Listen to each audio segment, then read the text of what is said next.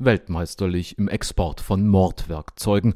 So jedenfalls sagt es die Bundestagsabgeordnete der Linkspartei Sevim Dadelen deutsche Kriegswaffen. Sie sind begehrt, auch im abgelaufenen Jahr. Die Exporte gestiegen um 43 Prozent auf mindestens 1,1 Milliarden Euro. Restriktionen bei Rüstungsexporten gibt es nur noch formal. Und die Bundesregierung sendet hier das Signal aus, dass es ihr völlig gleichgültig ist, mit immer mehr Waffen international Konflikte zu schüren und Kriege anzuheizen. Dadelen hatte schriftlich im Wirtschaftsministerium angefragt, die Antwort aber wirft eigentlich eher noch mehr Fragen auf, denn die Bundesregierung hat viele Exporte, beispielsweise alle an Länder, die der NATO gleichgestellt sind, wie Australien, Japan, die Schweiz oder Israel, als Verschlusssache deklariert.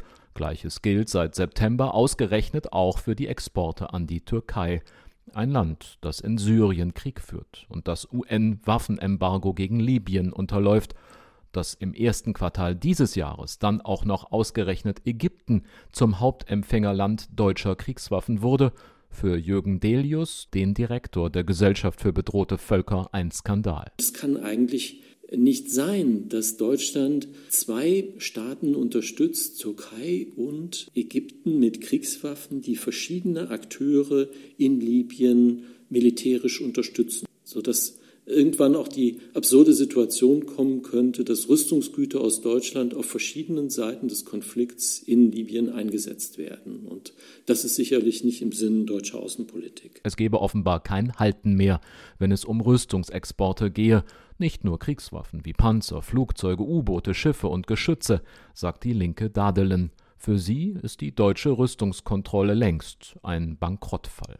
Auch Jürgen Delius von der Gesellschaft für bedrohte Völker spricht von einem Armutszeugnis und verlangt mehr Transparenz, statt, wie die Bundesregierung anführt, deutsche Produzenten, die in die Türkei liefern, zu schützen. Wir bekommen immer weniger Informationen, wer liefert, wie viel und was an wen. Geheimpolitik, wie einst im Kaiserreich, nennt das Dadelen. Die tatsächliche Zahl der Kriegswaffenexporte übrigens kann aufgrund der vielen Verschlusssachen noch deutlich höher sein.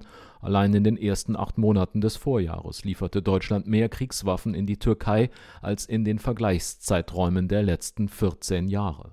Dazu kommen die restlichen Rüstungsexporte. Die Genehmigungen dafür waren 2019 auf einen Rekordwert von insgesamt über 8 Milliarden Euro gestiegen. Der grüne Omid Nuripur fordert auch deshalb seit längerem die Möglichkeit, Rüstungskontrolle von den Gerichten überprüfen lassen zu können. Wir bräuchten ein Rüstungsexportkontrollgesetz, gegen das man auch klagen kann, wenn die Bundesregierung dagegen verstößt. Und wir brauchen endlich restriktive Regeln, damit äh, nicht an Staaten geliefert wird, die Menschenrechte mit den Füßen treten und Nachbarstaaten in die Steinzeit bomben.